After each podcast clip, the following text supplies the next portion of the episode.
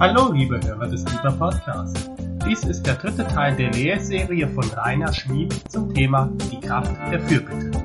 Wir wünschen viel Freude beim Hören und Gottes reichen Segen. Heute ist der dritte Abend zum Thema die Kraft der Fürbitte. Wir haben angefangen bei dem ersten Abend, wo es darum geht zu erkennen, welche Position und Autorität haben wir als Christen, insbesondere auch im Gebet, in Jesus, welchen Weg hat er uns eröffnet und ähm, wozu hat er uns berufen. Stichwort königliches Priestertum. Und das letzte Mal, was haben wir das letzte Mal gemacht? Helft mir. Mir ist es tatsächlich jetzt entfallen. okay, kann ich es von euch nicht verlangen, dass ihr das wisst.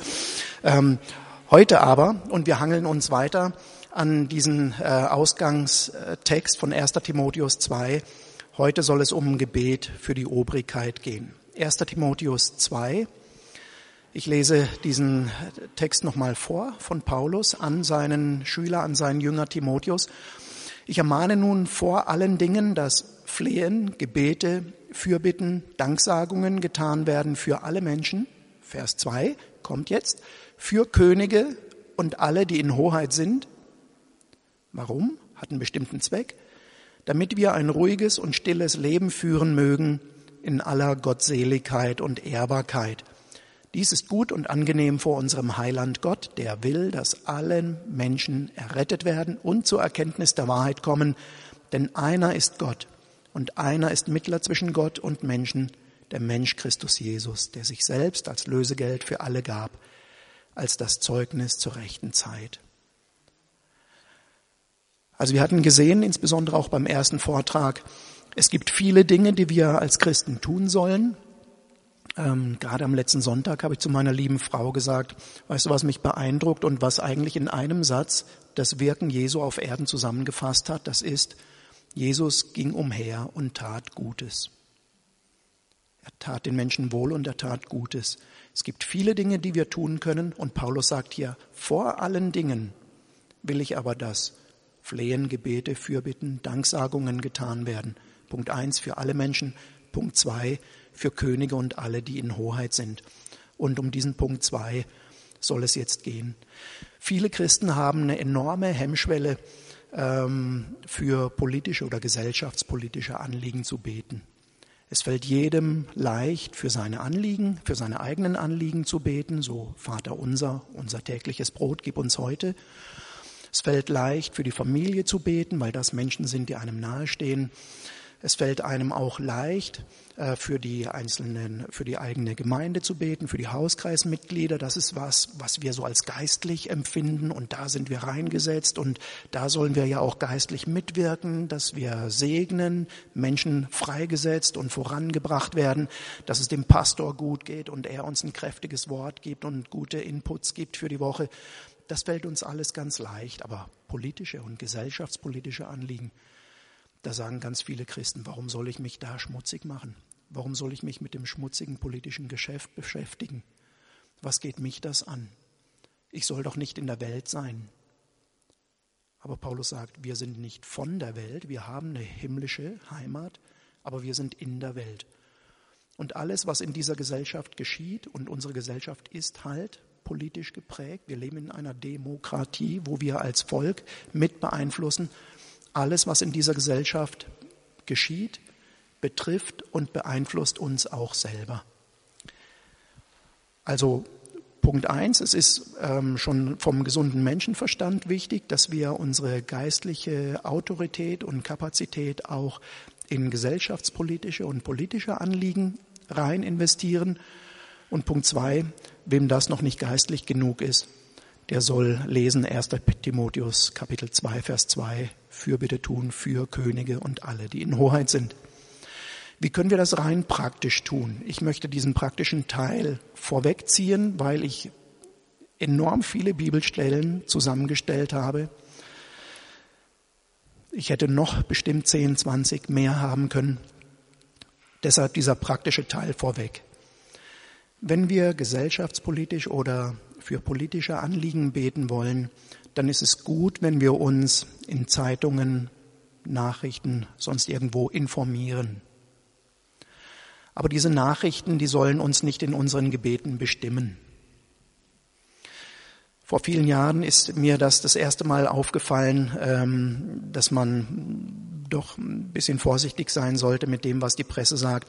Als ich einen Pressebericht über eine Gerichtsverhandlung gelesen habe, bei der ich selber als Sitzungsvertreter der Staatsanwaltschaft tätig war und habe mir da gedacht, was dort geschrieben ist, da finde ich kaum das, was ich im Prozess erlebt habe, wieder.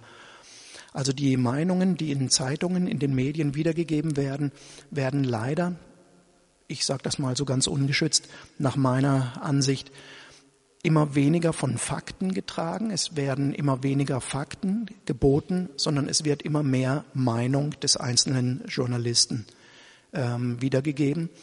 Und das ist nicht immer objektiv. Sodass ich als Tipp, als langjähriger ähm, Beter in diesem Bereich, als Tipp weitergeben kann, informiert euch über die Nachrichten, und nehmt diese Dinge, die ihr lest, mit geistlichen Augen, mit geistlichen Ohren wahr und nehmt es als Input. Aber lasst euch nicht determinieren, lasst euch nicht äh, im endgültigen bestimmen durch das, was da an Nachrichten wiedergegeben wird. Nehmt es als Input und ähm, informiert euch, nehmt es als Anregungen und denkt immer daran, entscheidend ist letztlich, was Gottes Pläne sind und was seine Gedanken über die einzelnen Situationen sind. Und auch da wissen wir aus Gottes Wort, seine Gedanken sind immer höher als unsere Gedanken. Seine Gedanken sind höher als die eines jeden Journalisten, selbst wenn er vor Ort jahrelang in diesem Konflikt oder in dieser Situation gelebt hat, die, über die er gerade berichtet. Gott ist nicht gebunden, so wie wir, an Raum und Zeit, er hat den totalen Überblick. Er weiß, was in den nächsten Jahren geschieht. Er weiß, welche Herausforderungen auf die Welt zukommen, welche Herausforderungen jetzt ganz aktuell auf die USA zukommen, was diese Herausforderungen sind und welcher der beiden Kandidaten, Hillary oder Trump, ähm, die beste, wie soll ich sagen, Gabenkombination und Fähigkeiten haben, um genau diese Herausforderungen, die in den nächsten Jahren kommen werden, zu lösen. Gott weiß es, nicht wir, nicht die Medien wissen es. Also lasst uns primär von Gott dann leiten. Und ähm, gut, in der Bibel finden wir natürlich konkret zu solchen Dingen nicht immer etwas, zu gesellschaftspolitischen Dingen ja, da wird viel über Gerechtigkeit in, aus Gottes Sicht gesprochen, über einzelne Personen, die als Kandidaten zur Auswahl stehen, natürlich nicht. Ähm, aber lasst uns dann, wenn wir diesen Ausgang genommen haben. Wir haben einen Input bekommen durch die Nachrichten. Wir machen uns bewusst, dass Gott die Lösung hat. Das macht uns auch ganz relaxed. Er hat alles in seiner Hand. Es liegt im Endeffekt nicht an uns, was geschieht, auch wenn wir es mit beeinflussen dürfen. Aber Gott hat die letztliche Verantwortung. Er ist der Herr aller Dinge. Und dann lasst uns mit dem Bewusstsein beten, dass wir uns nicht niederdrücken lassen durch die ganzen Probleme, weil die Nachrichten üblicherweise problembelastet sind. Lasst uns also nicht problemfokussiert, oh Herr, du weißt, und das ist ja alles so furchtbar schlimm und wie kann das bloß werden, sondern lasst uns dann den Blick auf Gott richten, auf seine Größe und auf seine Allmacht. Und das ähm, fordert natürlich heraus, dass man dann als nächstes in den Lobpreis geht, in die Anbetung, den Blick auf Gott, auf seine Größe setzt, ähm, wirklich auch ruhig, bewusst und laut aussprechen, du bist der Herr, du bist der König, du sitzt auf dem Thron und nicht der, der Chaos verbreiten will und der morden und ähm, erdrücken will, sondern der ist besiegt worden durch Jesus Christus am Kreuz. Gott ist der Herrscher. Und in diesem Vertrauen lasst uns dann führen, uns führen durch den Heiligen Geist, uns auch nicht durch unsere eigenen Emotionen, unsere seelischen Ängste oder Bedenken oder unsere Besserwisserei leiten in diesen Gebeten, sondern lasst uns vertrauen, dass Gott uns wirklich den Heiligen Geist gegeben hat, der uns führt in alle Wahrheit hinein und der uns auch hilft im Gebet bei den konkreten Situationen. Oft gibt Gott ähm, ganz interessante Wendungen in den Gebeten auch. Man fängt irgendwie an, schüttet erstmal sein Herz aus, bringt seine eigenen Gedanken über dieses eine Thema oder die eine Situation raus. Und wenn man dann dran bleibt, wenn man sich also praktisch so seine eigenen Dinge von, vom Herzen gebetet hat, dann gibt's ganz oft eine Situation, wo eine gewisse Leere, eine gewisse Stille reinkommt. Und dann ist die Chance des Heiligen Geistes da, in seine Gedanken reinzuleiten. So habe ich es erlebt, George, vielleicht erlebst du es auch ähnlich. Das ist die, die Ermutigung, nicht nur eine Minute an einem Thema zu bleiben, sondern ruhig auch mal 10, 15, 20 Minuten an so einem Thema zu bleiben. Es kommt der Punkt, wenn du dich wirklich von Herzen dort einsetzt, wo Gott dir Eindrücke gibt.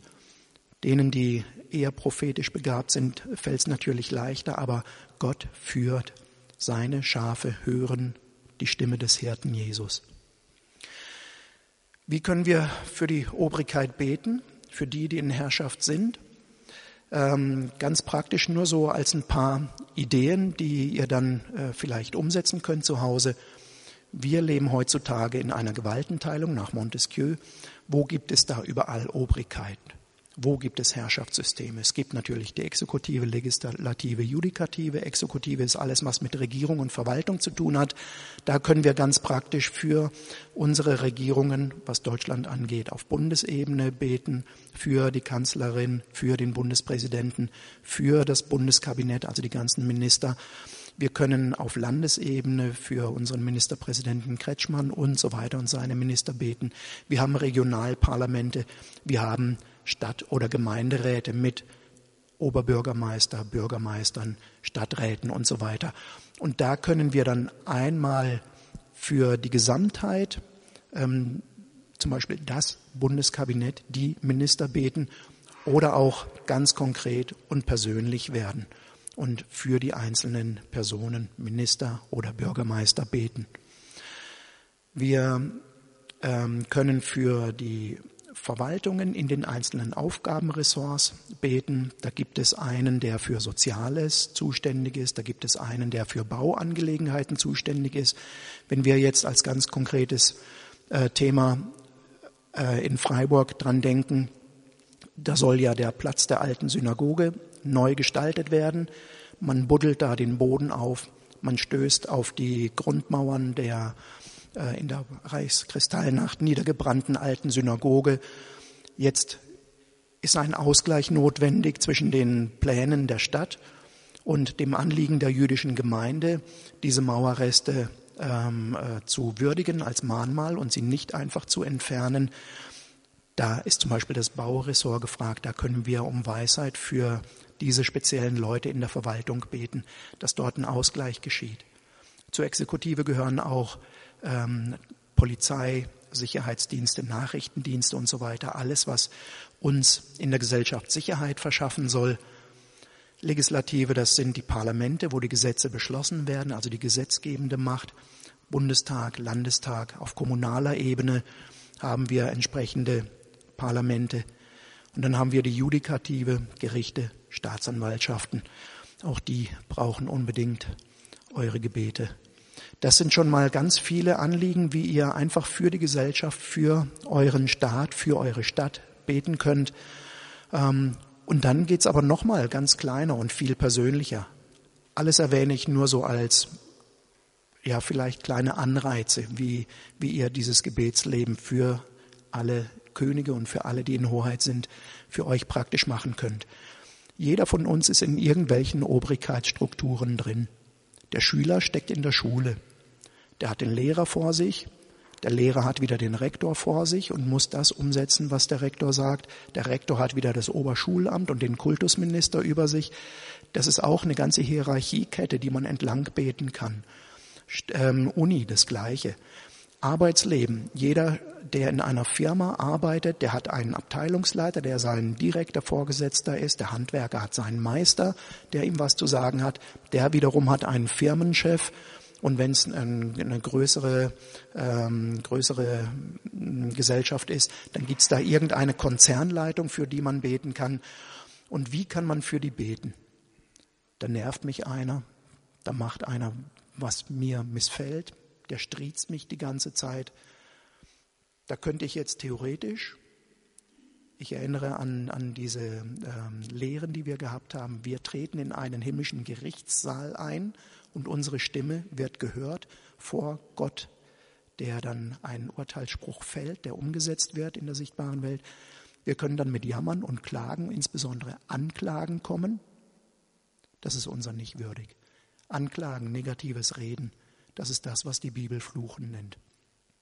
Wir sollen nicht anklagen, wir sollen nicht fluchen, sondern zu was sind wir berufen? Zum Segnen. Und dementsprechend sollte bei allen Institutionen oder insbesondere auch bei allen Personen, die irgendwie in Obrigkeit sind, primär gesegnet werden. Negativ reden, das tun schon die Massen. Das brauchen wir nicht auch noch.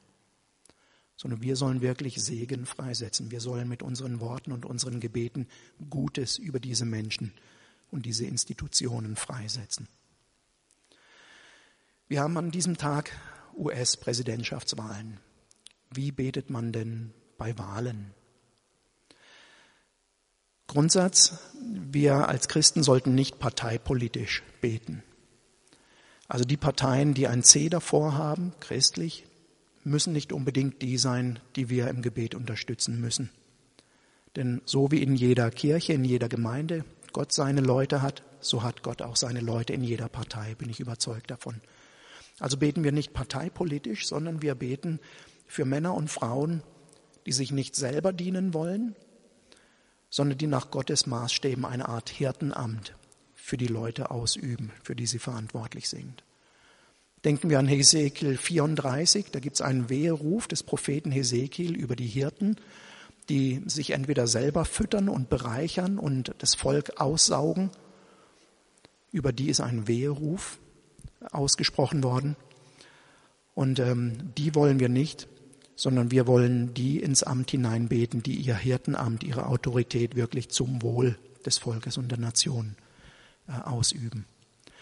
Können wir aus Gottes Wort irgendwie entnehmen, welche Punkte in einem Wahlprogramm besonders wichtig sind? Was ist aus Gottes Augen vielleicht wichtig bei einer Partei oder bei einem Politiker, der zur Wahl ansteht? Können wir machen. Welches sind die Punkte, die Gott wichtig sind? Wo legt er sein Hauptaugenmerk drauf? Soziale Gerechtigkeit. Überall hören wir oder lesen wir davon, Witwen, Waisen, Arme, sozial Schwache, die sollen unterstützt werden. An diesem Maßstab können wir zum Beispiel unsere Kandidaten oder die Parteien, die zur Auswahl stehen, messen. Ist da vielleicht einer der Kandidat Gottes, der sich bei den Bereichen ähm, positiv einsetzen will?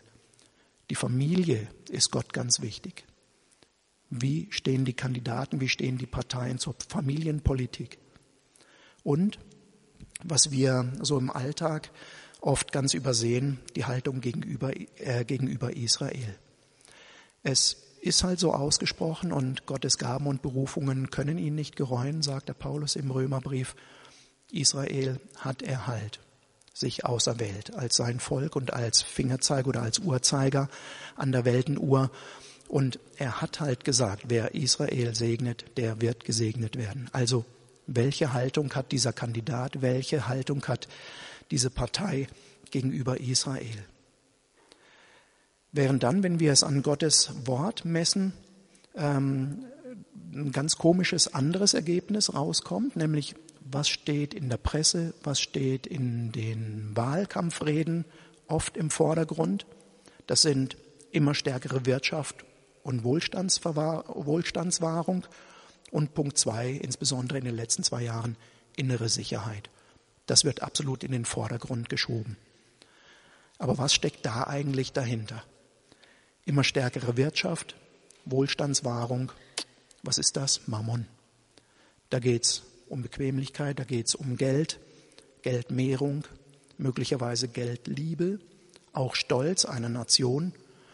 Und wenn wir an Matthäus 6, Vers 24 denken, so diese ähm, diese Rede Jesu, wo es um das Sorgen, um das Alltägliche geht, da sagt Jesus dann plötzlich, ihr könnt nicht zwei Herren dienen. Ihr könnt nicht Gott und dem Mammon dienen. Und Mammon war der einzige, den Jesus namentlich benannt hat, der ein Konkurrent zu Gott ist in diesem Fall.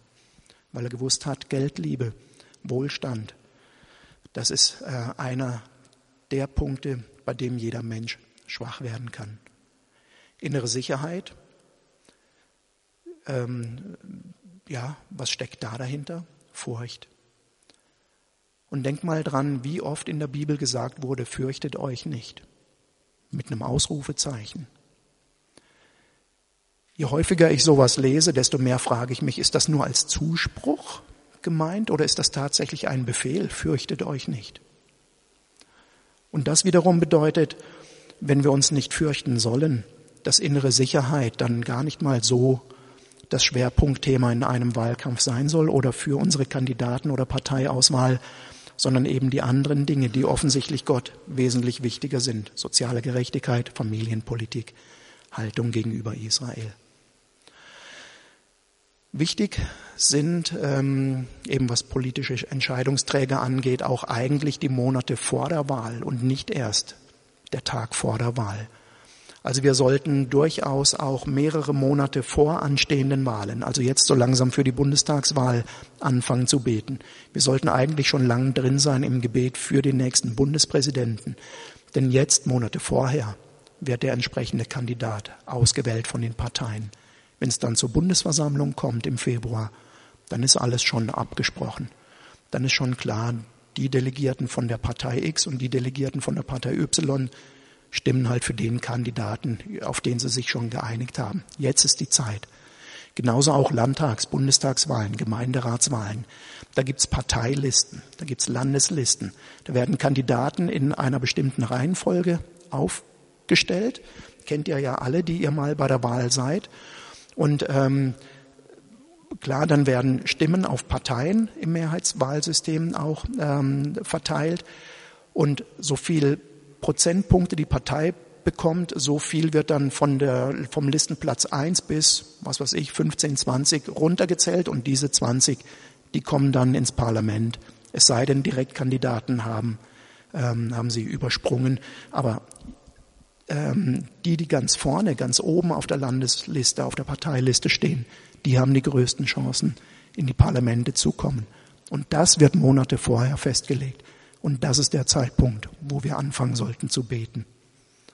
Kurz vor dem Wahltag, da bete ich dann in der Regel nur noch um hohe Wahlbeteiligung, damit ähm, die, das Parlament, was gewählt wird, auch von einer möglichst ähm, großen Menge ähm, des Volkes tatsächlich mitgetragen wird. Klammer auf, ich habe meinen Kindern mal gesagt, geht zur Wahl. Denn in meinen Augen hat jeder, der nicht wählen geht, dann auch sein Recht, verloren zu motzen hinterher. Ähm, genau, hohe Wahlbeteiligung und es gibt ja immer eine große Masse von unentschiedenen Wählern.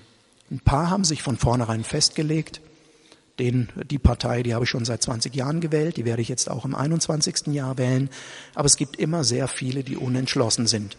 Und das ist dann für mich auch vor den Wahlen immer der Ansatzpunkt, wo ich sage, und Gott bewege die Herzen derer, die unentschlossen sind, die nicht festgefahren sind, sondern die sich noch bewegen lassen und bewege die, das Kreuz an die richtige Stelle zu setzen. Ja, auch Römer 13, Paulus in Römer 13, diese, dieser, ähm, dieses berühmte, diese berühmten Paulusworte über die Obrigkeit. Jedermann ist Obri äh, Untertan der Obrigkeit und es ist keine staatliche Macht außer von Gott und die bestehenden Obrigkeiten sind von Gott verordnet. Das hat ja, ist ja ähm, in der Nazizeit auch oft missbraucht worden, dass man dann nicht dagegen aufbegehren darf und dass man, ähm, wenn dann einer diktatorisch herrscht, nichts dagegen machen darf. Aber für mich ist das eher so dieses Indiz, Gott interessiert es sehr wohl, wer da regiert, wer uns regiert. Und er hat uns auch eine schöne Verheißung gegeben, Sprüche 21, Vers 1, wie Wasserbäche ist das Herz eines Königs in der Hand des Herrn. Wohin immer er will, neigt er es.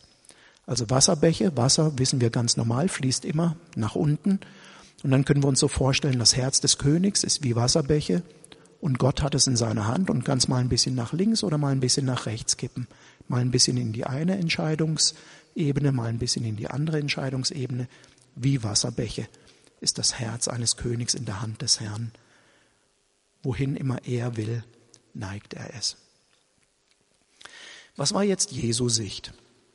Ich habe vorhin so nebenbei gesagt, er ging umher und tat Gutes, hat Menschen geheilt, hat Dämonen ausgetrieben, hat das Reich Gottes gepredigt, hat insbesondere den Schwachen und Armen Vergebung zugesprochen und sie ähm, aufgemuntert, hat sie ermutigt, hat ihnen Wertschätzung und Würde beigemessen. Wie steht er eigentlich zur Politik? Wir wissen, dass er den Pharisäern, also den geistlichen Obrigkeiten, den geistlichen Führern damals ziemlich eingeheizt hat. Wir wissen, ich jedenfalls weiß nicht, ob er jemals zu irgendeinem König, Statthalter oder sonst irgendwann gegangen ist. Es gibt die Begebenheit natürlich äh, kurz vor seiner Verurteilung, als er äh, Pilatus gegenübersteht, war Jesus völlig unpolitisch. Er war sicher kein Politiker, das ähm, sehen wir ja auch an seiner Reaktion, als seine Jünger ihn fragen, wann richtest du das Königreich Israels wieder auf? Und sie meinten auch dieses politische Königreich. Und er hat gesagt, mein Reich ist nicht von dieser Welt. Also primär ist Jesus unpolitisch. Aber lesen wir mal Matthäus 11, Vers 20. Da fing er an, die Städte zu schelten, also über sie zu schimpfen, in denen seine meisten Wunderwerke geschehen waren weil sie nicht Buße getan hatten. Wehe dir, Korasin, wehe dir, wehe dir, Bethsaida. Denn wenn zu Tyrus und Sidon die Wunderwerke geschehen wären, die unter euch geschehen sind, längst hätten sie in Sack und Asche Buße getan. Doch ich sage euch, Tyrus und Sidon wird es erträglicher ergehen am Tag des Gerichts als euch. Und du, Kapernaum, die du bis zum Himmel erhöht worden bist, bis zum Hades wirst du hinabgestoßen werden. Denn wenn in Sodom die Wunderwerke geschehen wären, die in dir geschehen sind, es wäre geblieben bis auf den heutigen Tag. Doch ich sage euch, dem Sodomer Land wird es erträglicher ergehen am Tag des Gerichts als dir. Jesus hat offensichtlich einen Blick für Städte, nicht nur für einzelne Menschen, sondern auch für Städte. Andere Begebenheit in Lukas Kapitel 19, Palmsonntag, sein Einzug nach Jerusalem. Da wird dann beschrieben, wie äh, die Jünger so ein noch nicht gerittenes Eselsfohlen für ihn ausgesucht haben, ihre Kleidung auf das Eselsfohlen setzen, Jesus dann auf diesem Eselsfohlen nach Jerusalem rein reitet. Und es heißt dann, da fing die ganze Menge der Jünger an, mit lauter Stimme freudig Gott zu loben über all die Wunderwerke, die sie gesehen hatten. Und sie sagten, gepriesen sei der König, der da kommt im Namen des Herrn. Friede im Himmel und Herrlichkeit in der Höhe. Den Pharisäern gefällt das nicht, die weisen die Jünger zurecht. Jesus antwortet dann, ich sage euch, wenn diese, diese Menschen schweigen, dann werden die Steine schreien. Und dann kommt Vers 41. Und als er sich Jerusalem näherte und die Stadt sah, weinte er über sie. Er weint über die Stadt Jerusalem. Er hat nicht nur den Blick für den Einzelnen, er hat den Blick für die Stadt. Und er sprach, wenn auch du an diesem Tag erkannt hättest, was zu deinem Frieden dient. Jetzt aber ist es vor deinen Augen verborgen. Denn Tage werden über dich kommen, jetzt kommt ein prophetischer Blick von Jesus auf die Zukunft, denn Tage werden über dich kommen, da werden deine Feinde einen Wall um dich aufschütten und dich umzingeln und dich von allen Seiten einengen, und sie werden dich und deine Kinder in dir zu Boden werfen und werden in dir nicht einen Stein auf dem anderen lassen, dafür oder deswegen Grund, dass du die Zeit deiner Heimsuchung nicht erkannt hast. Klammer auf, ich füge dazu, Jesus nicht angenommen hast, ihm nicht die Ehre gegeben hast, die ihm gebührt, dein Leben nicht so geändert hast und auf Gott ausgerichtet hast, wie es notwendig gewesen wäre. Jesus nähert sich der Stadt, weint über sie. Jesus sieht Städte, schimpft über sie, spricht über sie, Woher kommt so eine Reaktion von Jesus auf Städte, wo wir doch ansonsten immer gewohnt sind, dass Jesus sich um Einzelpersonen kümmert? Für uns im Westen mag das ungewöhnlich sein, weil wir im Westen äh, vom griechisch-humanistischen Denken geprägt sind. Da ist der Mensch oder der Mensch wird mehr und mehr zum Zentrum aller Entscheidungen. Das Individuum, der Einzelne steht im Mittelpunkt. Folge sind wachsender Individualismus und Egoismus, die immer mehr zunehmen in unserer Gesellschaft. Biblisches Denken ist hebräisches Denken. Und das ist, ich nenne es mal korporatives, also körperschaftliches Denken. Die Bibel denkt an den Einzelnen, an das Tun des Einzelnen. wird vor dem Richterstuhl Gottes das Tun auch des Einzelnen beurteilen, aber es wird auch gesehen, dass die Taten des Einzelnen Auswirkungen auf eine Gemeinschaft haben, auf die ganze Gemeinschaft. Ein paar biblische Beispiele.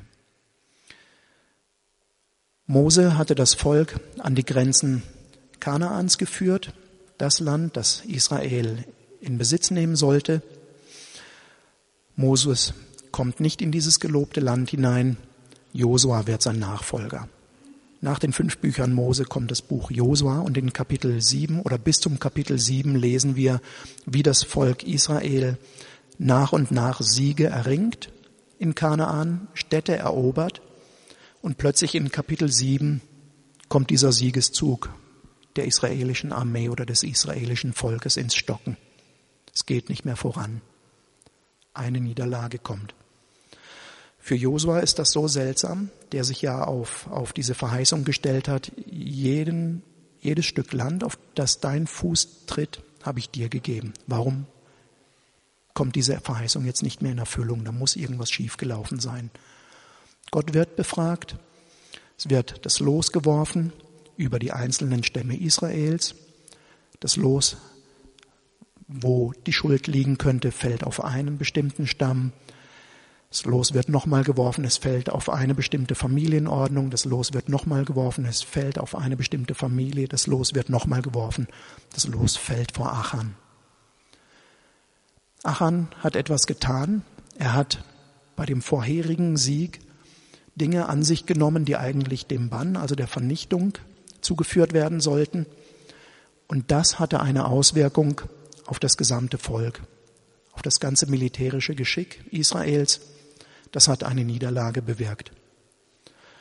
Und es wird entsprechend gehandelt und nachdem diese Sache abgehandelt ist mit Achan, dieser, dieser, ähm, sag ich mal, diese, dieses gegen Gottes Wort verstoßende Handeln, nachdem das abgehandelt ist, geht der Siegeszug Israels weiter.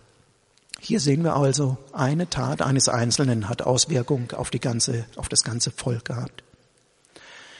Im gesamten Alten Testament lesen wir auch, dass Gott immer wieder Gerichtsworte, insbesondere Jeremia ist ja ein Buch, in dem ganz viel darüber gesprochen wird, immer wieder Gerichtsworte über ganze Völkerschaften, über ganze Nationen ausspricht. Gott sieht auch da immer Nationen, sieht Völker als solche. Nicht nur Gerichte, auch Segen wird ausgesprochen über gesamte Familienclans oder über ganze Nationen. Ich lese mal Jesaja 34, nur mal ein paar einzelne Bibelstellen. Jesaja 34, Verse 1 und 2. Tretet heran, ihr Nationen, um zu hören, und ihr Völkerschaften hört aufmerksam zu. Und dann spricht der Prophet von so einem kosmischen äh, Endzeitgericht, wo es dann heißt, und die Himmel werden zusammengerollt wie eine Buchrolle und ihr gesamtes Heer, also alle Sterne, verwelken wie das Laub am Weinstock verwelken. Also so wie wenn das ganze Sonnensystem in ein schwarzes Loch eingesaugt wird. Hört zu, ihr Völkerschaften, tretet heran, ihr Nationen. Das ist Altes Testament.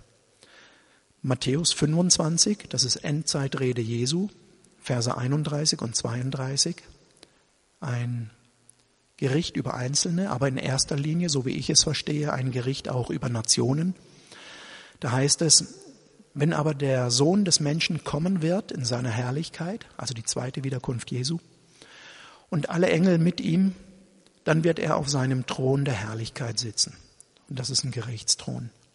Und vor ihm werden versammelt werden alle Nationen. Und jetzt, George, heißt's Ethnoi, heißt's Völkerschaften, Ethnos, Völkerschaften, äh, 32. Denn ich habe kein Griechisch gelernt. Ich kann mich nur auf das verlassen, was ich die Jahre über gehört und gelesen habe. Aber so viele ich weiß, geht es um Völkerschaften, um Ethnos, Ethnen. Ja, Nationen, Völkerschaften. Der George bestätigt das. Und er wird sie voneinander scheiden, wie der Hirte die Schafe von den Böcken scheidet. Und er wird die Schafe zu seiner Rechten stellen, die Böcke zu seiner Linken. Und dann wird der König zu denen zu seiner Rechten sagen, kommt her, Gesegnete meines Vaters. Und wie gesagt, Ethnoi, Völkerschaften, Nationen stehen da. Kommt her, Gesegnete meines Vaters, erbt das Reich, das euch bereitet ist, von Grundlegung der Welt an. Und dann kommen Kriterien, nach denen Jesus nach links und nach rechts äh, ausgesondert hat. Denn mich hungerte ein Maßstab, und ihr habt mir zu essen gegeben. Mich dürstete, und ihr gabt mir zu trinken. Nächstes Kriterium, ich war Fremdling oder Ausländer, und ihr nahmt mich auf.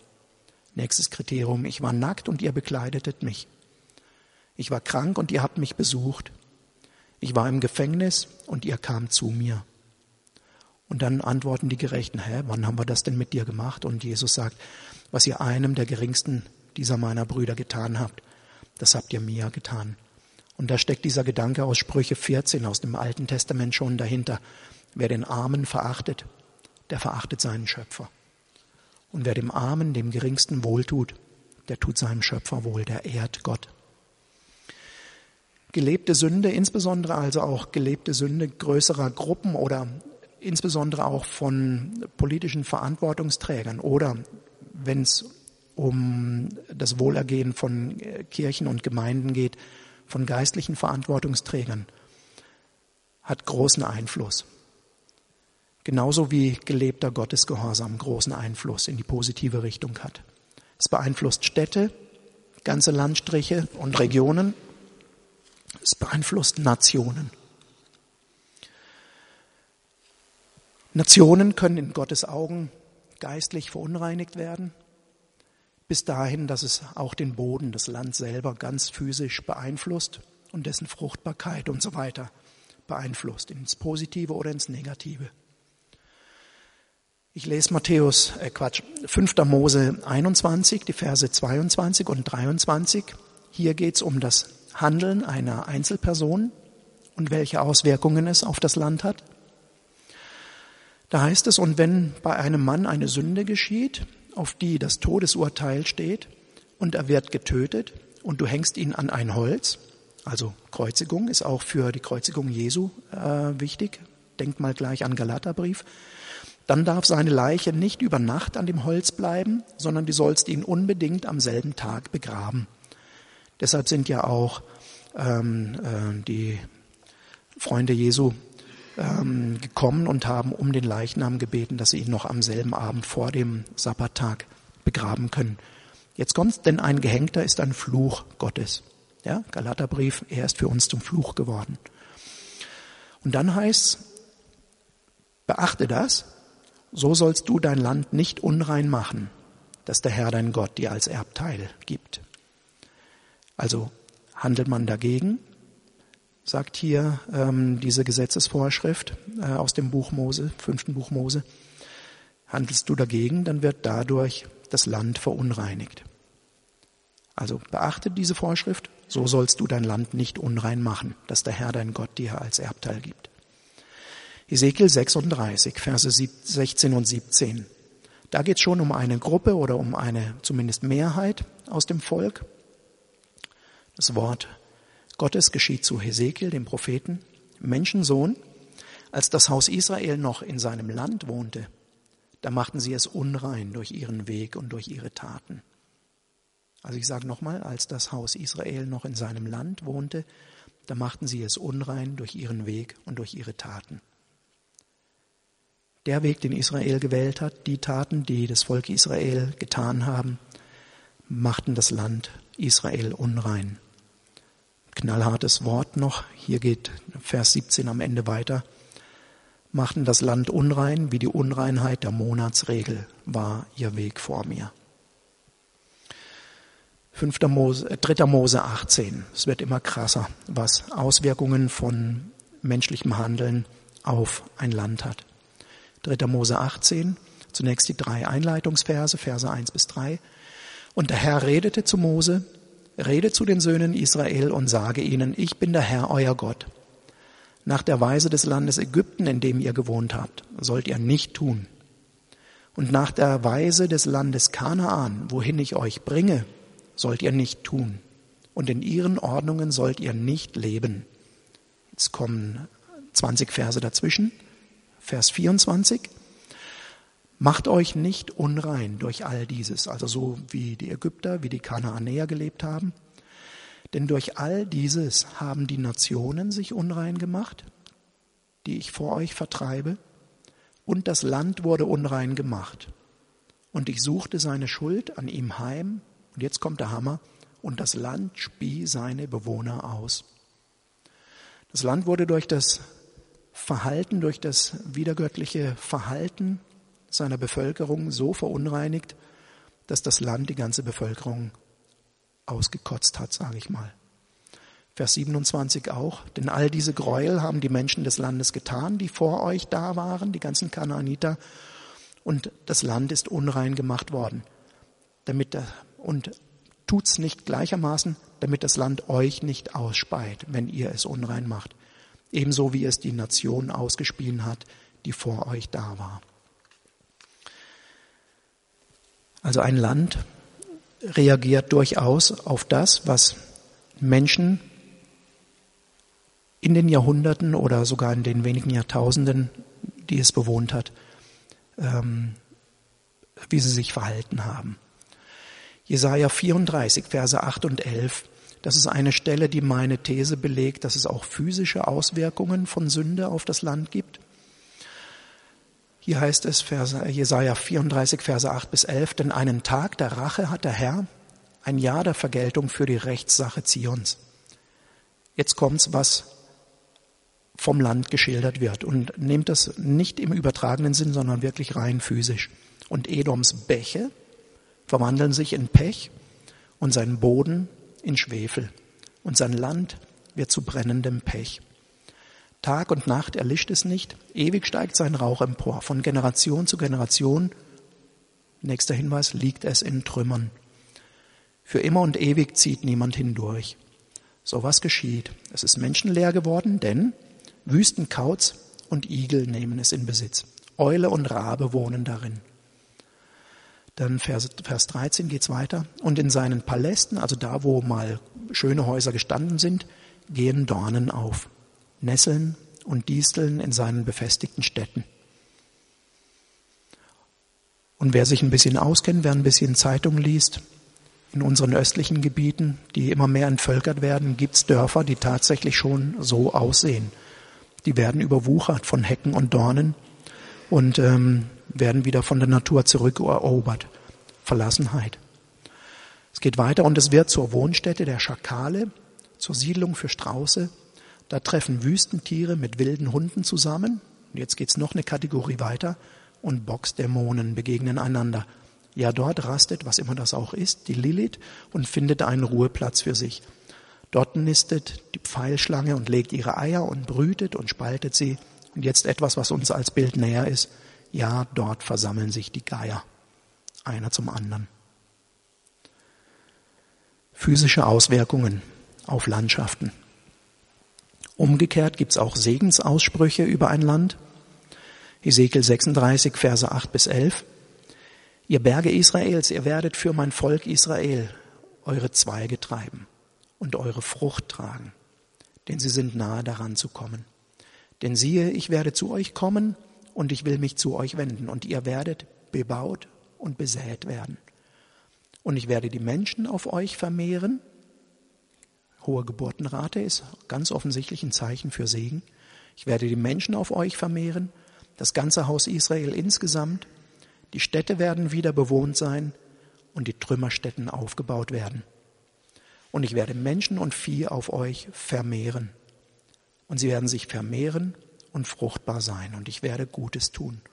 Und ihr werdet erkennen, dass ich der Herr bin. Menschliches Handeln hat Auswirkungen auf unsere Region, hat Auswirkungen auf unser Land, auf unsere Nation. Jeremia 3, Vers 9. Es geschah durch die Leichtfertigkeit ihrer Hurerei, also er spricht über Israel und Juda. Ähm, die trieben geistliche Hurerei, haben sich anderen Göttern angeschlossen und die angebetet. Und es geschah durch die Leichtfertigkeit ihrer, Klammer auf, mein Zusatz, geistliche, Klammer zu, Hurerei, entweihte sie das Land, denn sie trieb Ehebruch mit Stein und mit Holz, also mit Götzenstatuen. Und selbst bei alledem ist ihre Schwester Juda, die Treulose, nicht mit ihrem ganzen Herzen zu mir zurückgekehrt, sondern nur zum Schein. Also Gott sieht wirklich die Herzen. Er sieht, wie ernsthaft und wie echt Buße und Umkehr tatsächlich ist, ob sie nur vordergründig, fromm, religiös, traditionell, eben mit Riten geschieht oder ob es wirklich vom Herzen heraus ist. Und jetzt in Vers 12 sagt Gott zum Propheten Jeremia, geh und rufe diese Worte aus nach Norden hin und sprich. Und das ist auch etwas, was ich manchmal im, im Gebet für gesellschaftspolitische Anliegen, für die Nation erlebe, dass Gott einem ein Wort aufs Herz legt, sei es ein Bibelwort oder wirklich ein ganz ähm, frisches Wort in die Situation hinein, das praktisch so ausgesprochen werden soll wie eine Proklamation oder wie eine Deklaration, wo die Wahrheit Gottes über eine Situation ausgesprochen wird mit Autorität. Geh und rufe diese Worte aus nach Norden hin und sprich, kehre zurück Israel, du Abtrünnige, spricht der Herr. Ich will nicht finster auf euch blicken, denn ich bin gütig, spricht der Herr. Ich werde nicht für ewig grollen. Nur erkenne deine Schuld, dass du mit dem Herrn, deinem Gott, gebrochen hast. Das sind Statements, die wir auch über Freiburg, die wir auch über Baden-Württemberg oder über Deutschland oder meinetwegen Europa ausrufen können. Kehre zurück Freiburg, kehre zurück Deutschland, kehre zurück Europa, du Abtrünnige. Gott will nicht finster auf dich blicken. Gott will nicht das Gericht. Gott ist gütig. Gott wird nicht ewig rollen. Nur erkenne deine Schuld, dass du mit dem Herrn, deinem Gott, gebrochen hast. Das führt natürlich zu 2. Chroniker 7. Jede Lehre, jede Predigt über Gebet für Obrigkeit, für Nationen kommt an dieser Stelle nicht vorbei. Es geht um die Tempeleinweihung Salomos. Es wird geschildert, wie, ich glaube, zweimal sieben Tage lang dort gefeiert wird, Anbetung gebracht wird, unglaublich viele Tiere geopfert werden zur Ehre Gottes. Und nach dieser Festversammlung kommt dann äh, kommt dann, ähm, genau, äh, also Salomo schläft dann und dann heißt, genau, ab Vers 12 ist das, da erschien der Herr dem Salomo in der Nacht und sprach zu ihm, ich habe dein Gebet gehört und mir diese Stätte, also es geht um den Tempel, zum Opferhaus erwählt. Und jetzt kommen die berühmten Verse 13 und 14. Wenn ich den Himmel verschließe und kein Regen fällt, also auch wieder ganz physische Auswirkungen auf ein Land, Trockenheit, Dürre. Wenn ich der Heuschrecke gebiete, das Land abzufressen, wenn ich eine Pest unter mein Volk sende und mein Volk, über dem mein Name ausgerufen ist, sich demütigt und sie beten und suchen mein Angesicht und kehren um von ihren bösen Wegen. Tatbestand. Jetzt kommt Rechtsfolge. Dann werde ich vom Himmel her hören und ihre Sünden vergeben und ihr Land heilen. So wie ein Land verunreinigt werden kann, so kann es auch wieder geheilt werden. Gott spricht davon zum Salomo, pass auf, wenn irgendetwas, was du als Gericht wahrnimmst, wenn es dem Land schlecht geht, Dürre, Niedergang in allen Bereichen, also die Heuschrecke, die frisst, alles geht kaputt, alles wird zerstört, kein Erfolg mehr in der Wirtschaft und sonstigen Dingen, Unfruchtbarkeit. Oder wenn ich eine Pest unter mein Volk sende, wenn Epidemien kommen, dann ist ein bestimmtes Volk gerufen, nämlich das Volk, das, über das mein Name ausgerufen ist. Und das Volk, über dem Gottes Namen auf, ausgerufen ist, das ist in der heutigen Zeit, das sind wir. Der Name Jesu ist über uns ausgerufen. Wir sind dieses Volk, das gerufen ist. In 2. Chroniker 7, Vers 14. Was sollen wir tun? Wir sollen uns demütigen. Das heißt nicht uns klein machen und sagen, oh, mir geht's viel zu gut, ich gehe jetzt in Sack und Asche irgendwie und äh, sich ganz, ganz klein und schlecht fühlen, sondern sich demütigen heißt, ich hab's nicht in der Hand, ich weiß es nicht, ich kann's nicht, aber Gott, du kannst es und du bist der Chef über alles und dir vertraue ich die Sache an, dir vertraue ich die Situation an, du weißt, wie es richtig funktioniert. Das ist sich demütigen, Gott als Gott anerkennen. Was sollen wir weiter tun? Und wenn sie beten und suchen mein Angesicht. Also Das, was wir im Gebetshaus ja immer tun, Gottes Angesicht suchen, in seine Gegenwart hineinkommen, ähm, uns ausstrecken zu ihm mit Anbetung und mit unseren Gebeten. Und dann das dritte und umkehren von unseren bösen Wegen. Einmal sich selbst prüfen, stehe ich noch richtig? Gibt es möglicherweise irgendwas, was ich persönlich oder was wir als Volk falsch gemacht haben? Und dann Buße darüber tun. Im, ich mache eigentlich nichts. ähm, Im Gebet für Nationen, also insbesondere, also ich bete seit, seit Mitte der 80er Jahre ähm, im gesellschaftspolitischen und politischen Bereich, für Deutschland auch. Und da gab es wirklich eine Periode von, ich sag mal, 10 bis 13 Jahren, wo schwerpunktmäßig stellvertretend Buße getan wurde für Vorfahrenschuld, für die Nazi-Verbrechen, für negative Haltungen von Politikern, auch für Dinge, die historisch gemacht worden sind. Das war eine relativ lange Phase, wo nicht nur ich, sondern auch andere ähm, äh, Fürbittegruppen im Land diese Richtung eingeschlagen haben. Stellvertretende Buße für das Land. Sünden bekennen, von den bösen Wegen umkehren. Und irgendwann kam mal der Zeitpunkt, wo insbesondere vom Ausland her, vom angloamerikanischen Ausland her, Leute kamen, die gesagt haben, okay, deutsche Christen, jetzt reicht's, ihr habt lang genug Buße getan. Jetzt ist eine Zeit der Gnade.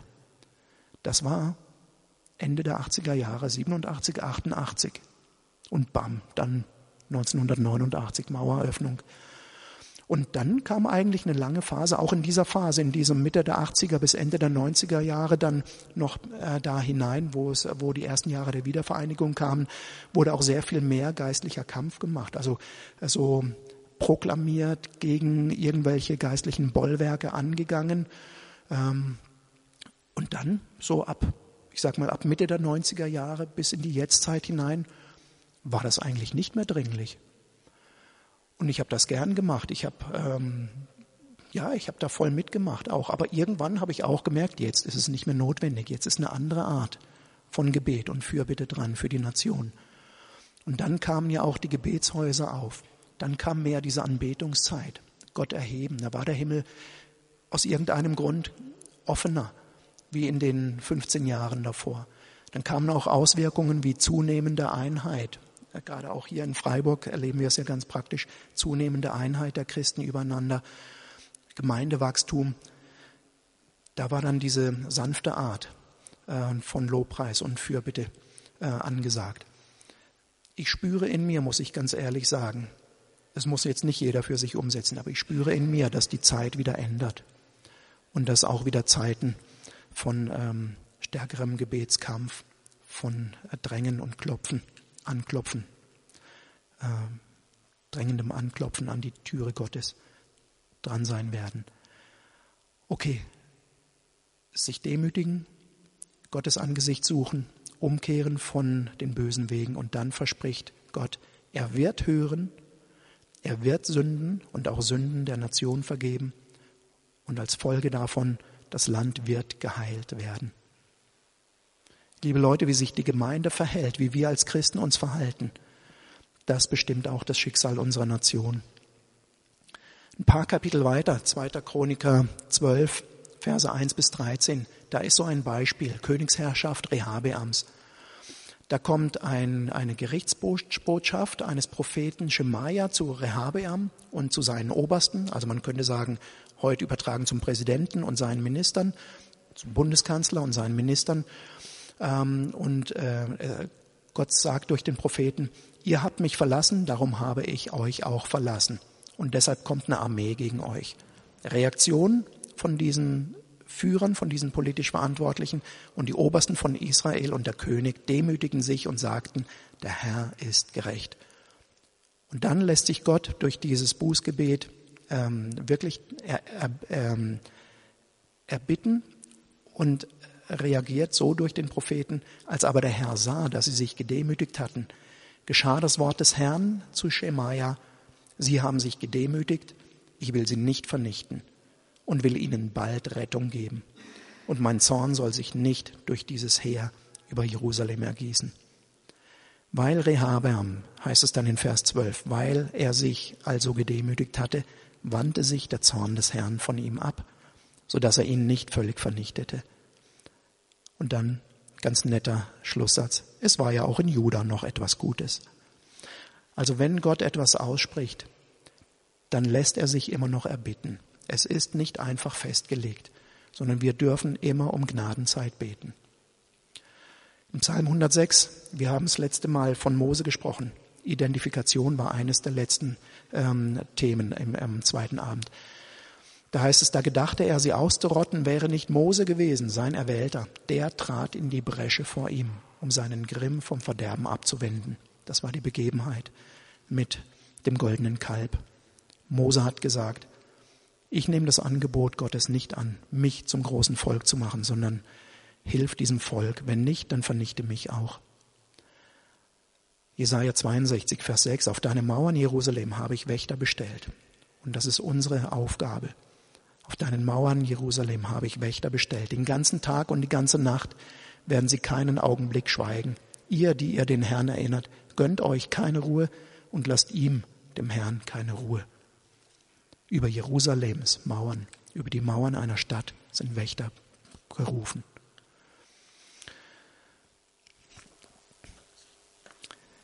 Ezekiel 22, auch da geht es um eine Gerichtsrede zunächst. Und Gott sagt in Vers 24, du bist ein Land, Israel, du bist ein Land. Es geht wieder um, das, um die ganze Nation, um das ganze Volk. Du bist ein Land, das nicht benetzt und nicht beregnet ist am Tag des Zorn, dessen obere, also dessen Minister, Regierende und so weiter Folgendes falsch machen, dessen Priester Folgendes falsch machen, die Propheten, also die, die eigentlich zur, zur äh, Raison rufen sollten, die überstreichen das noch mit Tünch und sagen, ja, ja, ist alles okay, Friede, Friede. Und dann heißt es ab Vers 29, das Volk des Landes verübt Erpressung und begeht Raub und den Elenden und Armen unterdrücken sie und am Fremden handeln sie gegen jedes Recht. Und was sucht Gott? Was will Gott? Wonach schaut er aus? Ich suchte einen Mann unter ihnen, der die Mauern zumauert und vor mir für das Land in, das, in den Riss treten könnte.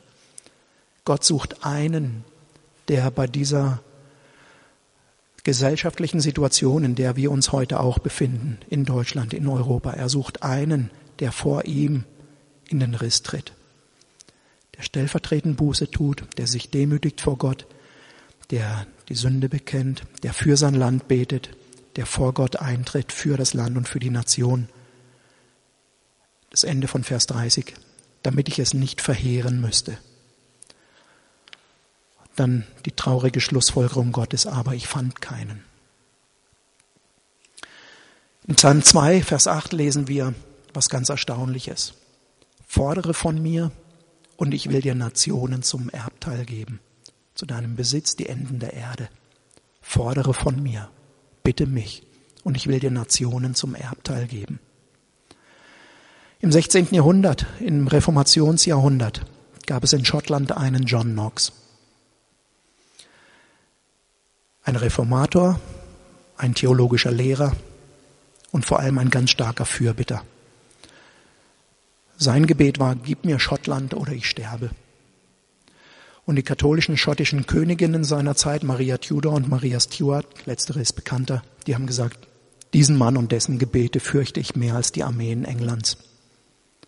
Gib mir Schottland oder ich sterbe.